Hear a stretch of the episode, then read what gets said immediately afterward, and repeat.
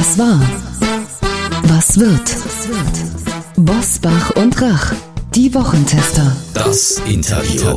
Powered bei Redaktionsnetzwerk Deutschland und Kölner Stadtanzeiger. Und hier sind die Wochentester. Wolfgang Bosbach und Christian Rach. Hallo und herzlich willkommen, Christian Rach hier aus Hamburg. Hallo auch von Wolfgang Bosbach aus Bergisch Gladbach. Sie hören eine Interviewfolge der Wochentester mit dem Karriereberater Jürgen Hesse. Mein Chef ist irre. Ihre auch? So heißt sein aktuelles Buch. Seine Überlebenstipps für den Arbeitsplatz jetzt bei den Wochentestern. Bosbach und Rach, die Wochentester. Deutschlands Politik Personality Podcast können Sie auf vielen Wegen hören. Im Internet unter diewochentester.de und überall, wo es Podcasts gibt. Über Smart Speaker wie Alexa. Sagen Sie dazu einfach Alexa, spiele die aktuelle Folge des Podcasts Bosbach und Rach die Wochentester. Das funktioniert auch mit der Radio-App TuneIn und über Apple Podcasts, Spotify, Amazon Music, Podimo, Audio Now und viele andere Podcast-Apps. Im Auto können Sie uns darüber auch mit Apple CarPlay und Android Auto hören. Und selbstverständlich hören Sie die Wochentester auch über die Nachrichten-App des RND. Kostenlos erhältlich in jedem App Store. Bosbach und Rach, die Wochentester. Jeden Freitag ab 7 Uhr. Wir freuen uns auf Sie. Heute zu Gast bei den Wochentestern Jürgen Hesse. Deutschlands bekanntester Autor von Karriere- und Bewerbungsbüchern gibt Ihnen konkrete Tipps für die Wiedereingliederung ins Berufsleben nach den Ferien.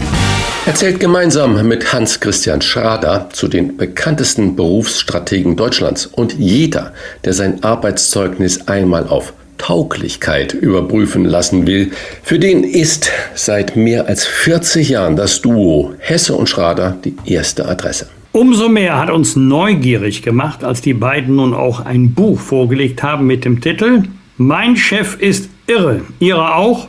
Der Untertitel ist nicht weniger vielversprechend. Warum Psychopathen Führungskräfte werden und wie Sie das überleben. Herzlich willkommen nach Berlin an die eine Hälfte. Willkommen bei den Wochentestern Jürgen Hesse. Einen wunderschönen guten Tag, ja. Herr Hesse, knackige Frage zum Einstieg.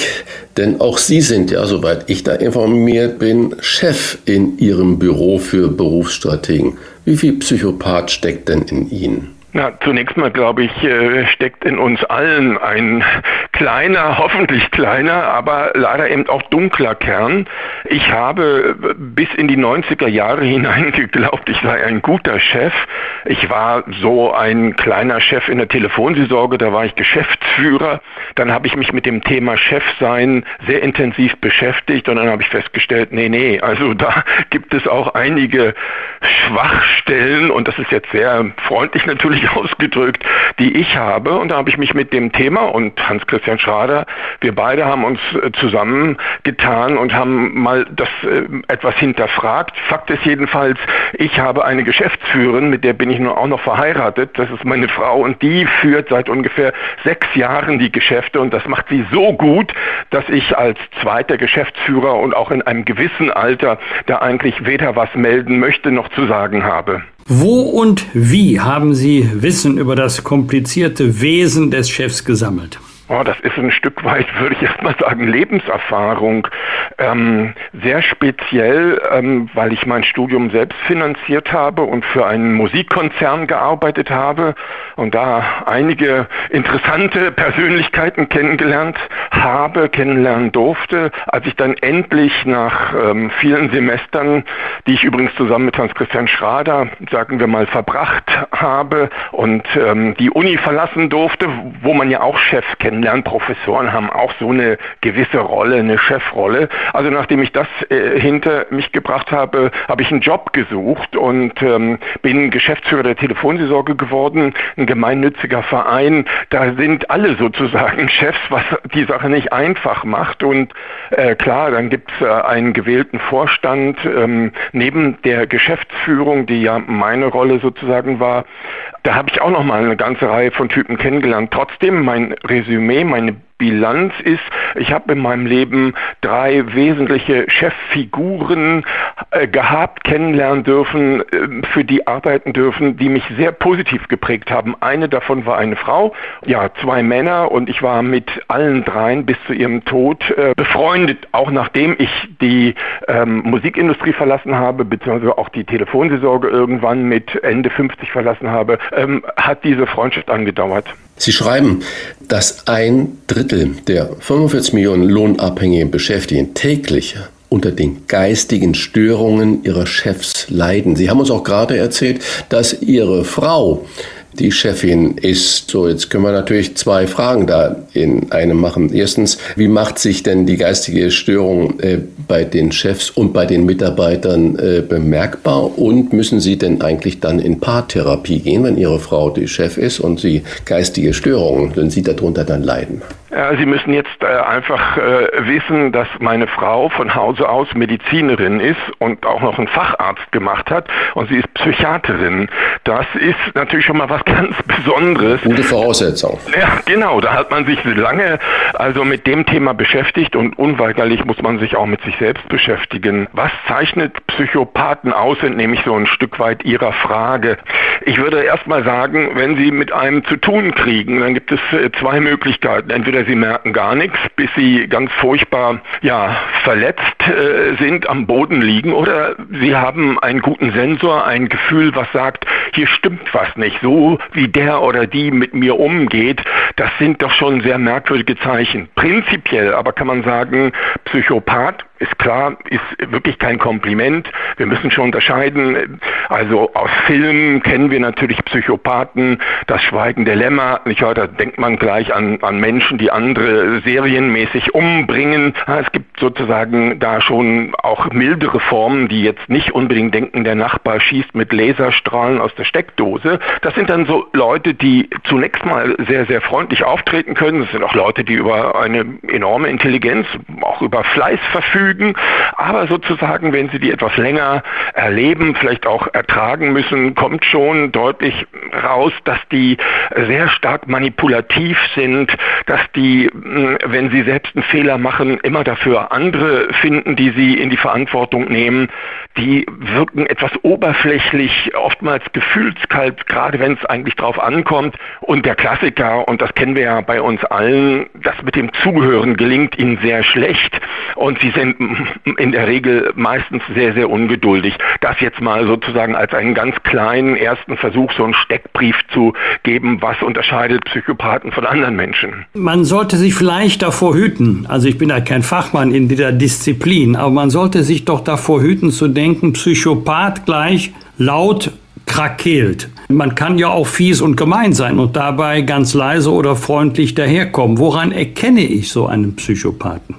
Sie haben absolut recht. Also zunächst mal muss man äh, festhalten, dass die Psychopathen, die in verantwortliche Positionen kommen, ähm, durchaus äh, Intelligenz äh, haben, meistens äh, ziemlich gute Schauspieler sind und die können durchaus sehr charmant auftreten, können sich als äh, Smalltalker durchaus ähm, also beliebt machen. Man spricht davon, dass Putin in der persönlichen Begegnung äh, über sehr viel Charme verfügt und auch über Trump, über den ja nicht sehr viel Gutes äh, gesagt worden ist, soll in so einer Zweierbeziehung zunächst mal die Leute für sich einnehmen können. Aber, und das ist das Wichtige, ähm, im Laufe der Zeit lernt man bei diesen Leuten noch eine ganz, ganz andere Seite kennen. Die sind also nicht immer leise, zurückhaltend, freundlich, offen. Das ist eine Rolle, die sie am Anfang spielen, um das Terrain zu sondieren, um herauszufinden, mit wem habe ich es zu tun, wo sind die Schwächen, wo kann ich da ansetzen. Und dann, ja, ähm, meistens werden Psychopathen gar nicht laut. Ähm, es gibt natürlich auch welche, die da mal losbrüllen, aber in der Tat, ähm, die ähm, planen und agieren und setzen dann äh, Dinge um. Das machen sie ganz leise, aber das machen sie ähm, mit einer Gewalt, mit einer Kraft, die andere Menschen schon wirklich ähm, ins Aus oder zumindest schwer verletzen kann. In den Top 10 der Psychopathen, wenn man überhaupt so ein Ranking mal aufstellen äh, darf, sind laut einer britischen Studie auf den ersten drei Rängen CEOs, sprich Geschäftsführer, Anwälte und Medienfachleute, auch Köche haben es äh, da in dieses Ranking geschafft auf Platz neu. Aber was mir dabei auffällt, Politiker kommen in diesen Top Ten nicht vor. Sind die wirklich so friedlich oder sind das keine Führungspersönlichkeiten? Also Politiker, das hat mich jetzt auch gewundert, kommen da tatsächlich nicht vor. Ähm, okay, das ist in England gemacht worden. Fakt ist, ähm, also unter Fachleuten weiß man, dass äh, bei Politikern ein Hang zum Narzissmus, zur Theatralik äh, vorhanden ist. Äh, manchmal erleben wir ja auch Politiker leider Gottes, die egomane Züge haben, sich die Taschen voll stopfen. Ich will jetzt nicht wieder mit den Masken anfangen und mit den Deals, die da furchtbarerweise Weise gelaufen sind. Fakt ist jedenfalls, ja, äh, Sie, Herr Rach, müssten das wissen. In der Küche herrscht dann, glaube ich, sehr autoritärer Ton. So ist mir das zumindest berichtet worden. Und ähm, Sie haben mich ja gefragt, ähm, wo habe ich denn Chefs studiert? Also zu mir kommen natürlich auch viele Chefs in den mittleren Positionen. Interessanterweise beklagen die sich dann immer über die Chefs, die sie vorgesetzt haben, die über ihnen sind. Ähm, Fakt ist jedenfalls, ja, ich war auch erstaunt. Ja, Rechtsanwälte haben haben halt eine große Bühne, äh, wo sie auftreten können und es geht ihnen nicht immer nur darum, dass ihr Mandant gewinnt, sondern sie wollen sich selbst gut inszenieren. Bei Geistlichen habe ich auch erstmal für einen Moment sozusagen geschluckt, die ja auch da aufgeführt werden. Aber ja, ich habe auch in unserem Buch ähm, mindestens drei Geschichten, wo die Bösewichte also Theologen sind und auch also schon in der Kirche äh, gewisse Führungspositionen eingenommen haben. Fakt ist jedenfalls, ähm, gucken wir mal auf die Berufe, wo angeblich weniger Psychopathen zu finden sind. Da werden die Pflegeberufe genannt, da werden Buchhalter genannt. Mich hat sehr überrascht, dass unter den Therapeuten angeblich ganz wenig Psychopathen zu finden sind. Da scheine ich irgendwie einen besonderen Bekanntenkreis zu haben. Da würde ich schon den einen oder anderen zumindest verdächtigen. Handwerker auch nicht so psychopathisch anfällig und Künstler. Bei Künstlern kann ich es mir gut erklären. Die können ihre Macke also sozusagen professionell ausleben, wenn ich das jetzt mal etwas salopper äh, formulieren darf. Aber bei Chirurgen, da fällt mir ein toller Witz ein. Was ist der Unterschied zwischen einem Chirurg und dem lieben Gott? Der liebe Gott hält sich nicht für einen Chirurg. Das umschreibt natürlich also eine narzisstische Seite, die man bei Chirurgen sehr wohl antreffen kann, die natürlich auch wahnsinnig viel Verantwortung haben und in ihrer ja auch handwerklichen Kunst natürlich Leben entscheidend retten können. Wenn was schief geht, okay, dann ist es eben leider keine Rettung gewesen. Wäre es denn im Umkehrschluss ketzerisch zu sagen, dass eine extreme Persönlichkeit jemanden zum Chef qualifiziert und bedeutet das im Umkehrschluss, dass die Netten, die Ausgeglichenen nie Chef werden können? Naja, also so äh, schwarz-weiß würde ich es nicht gerne stehen lassen. Ich glaube, und das muss man jetzt auch mal zur Ehrenrettung sagen, ähm, wir haben bestimmt äh, ein gutes Drittel äh, Chefs, die ihren Job gut und sogar sehr gut machen. Ähm, dann haben wir ein Drittel, da äh, muss man ganz klar sagen, die machen ihn vielleicht ordentlich, aber da ist äh, sozusagen noch viel Luft nach oben. Und die psychopathischen Chefs, die finden Sie vor allen Dingen in dem letzten Drittel. Also das sind immerhin 33 Prozent, die sind jetzt alle nicht schwer psychopathisch, aber ein, ein gutes Drittel von diesem einen Drittel, also mindestens sagen wir 10 Prozent, die haben schon eine schwere Macke. Und jetzt zu Ihrer Frage, muss man nicht auch ein bisschen komisch sein, wenn man befördert werden will, wenn man Chef werden will, wenn man Chef ist sozusagen. Wissen Sie, ich glaube, es ist wie in der Schule. Das sind ja Erfahrungen, auf die wir äh, schnell zurückgreifen können, die uns geprägt haben. Ähm, da gibt es Lehrer, für die wir gerne arbeiten, für die wir uns ins Zeug legen und dann wird äh, plötzlich Geografie, obwohl es nicht mein Lieblingsfach war, kommt auf die ersten Plätze, ja, und Mathematik, ja, okay, da hatte mich kein Lehrer sehr beeinflusst positiv, das war immer so ein Hassfach. Fakt ist jedenfalls, wir haben auch da ähm, Menschen, die sehr freundlich sein können und die ähm, ihre Schüler einbinden, mitnehmen können, motivieren können und die sich trotzdem durchsetzen und die Respekt und Autorität genießen, die müssen nicht rumbrüllen, äh, früher mit dem Zeigestock schlagen, mit schlechten Noten Verboten äh, drohen. Und genauso wie das Lehrern in der Schule gelingt, und ich denke, jeder von uns hat in der Regel Lieblingslehrer gehabt und deren Lieblingsfächer und hat positive Erfahrungen gemacht und natürlich auch das Gegenteil. Wenn wir das auf die Arbeitswelt ein Stück weit übertragen, dann glaube ich, und da kann ich auch gleich nochmal eine Untersuchung anführen, also dass Chefs, die sympathisch auftreten, die respektvoll auftreten, die die Leute mitnehmen, die zuhören, die mitfühlen können, die können sehr wohl auch unangenehme Botschaften äh, vermitteln, die können auch ihren Leuten was abverlangen. Aber der Unterschied ist, die müssen gar nicht Druck aufbauen, sondern die Leute geben freiwillig und gerne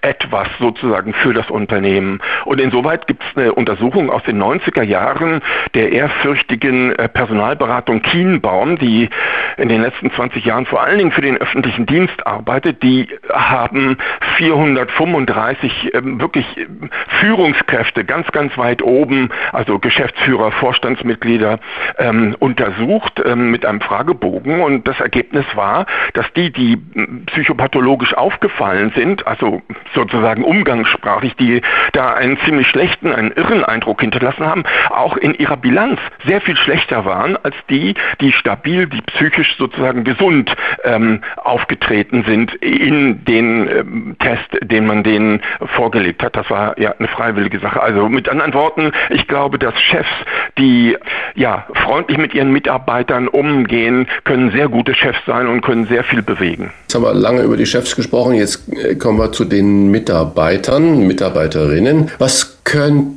denn diese Damen und Herren machen, wenn sie das Gefühl haben, ich will nicht sagen, wenn sie feststellen, weil feststellen, das wäre ja schon so eine therapeutische Qualifikation, die man vielleicht als Mitarbeiter, Mitarbeiterin gar nicht hat. Aber wenn man das Gefühl hat, mein Chef gehört eher auf die Couch beim Therapeuten als ins Büro, was, was können denn dann diese Mitarbeiter machen oder wie sollen sie denn dann damit umgehen? Ist es dann das Stammtischgespräch in der Kantine, äh, wo man sagt, Menschenskinder, der Alte, die Alte, die gehen heute wieder uns so Piesacken und so, sucht man sich dann dieses Ventil mit Gleichgesinnten, Gleichgestellten, auch vom Rang her?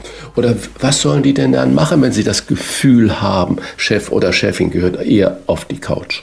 Also zunächst mal ist es wichtig, so ein Gefühl wirklich ähm, zur Kenntnis zu nehmen, nicht zu verdrängen, nicht lange auf die lange Bank sowas zu schieben, sondern sich zu fragen, was löst dieser Chef, und manchmal ist es ja auch eine Chefin, was lösen die in mir aus?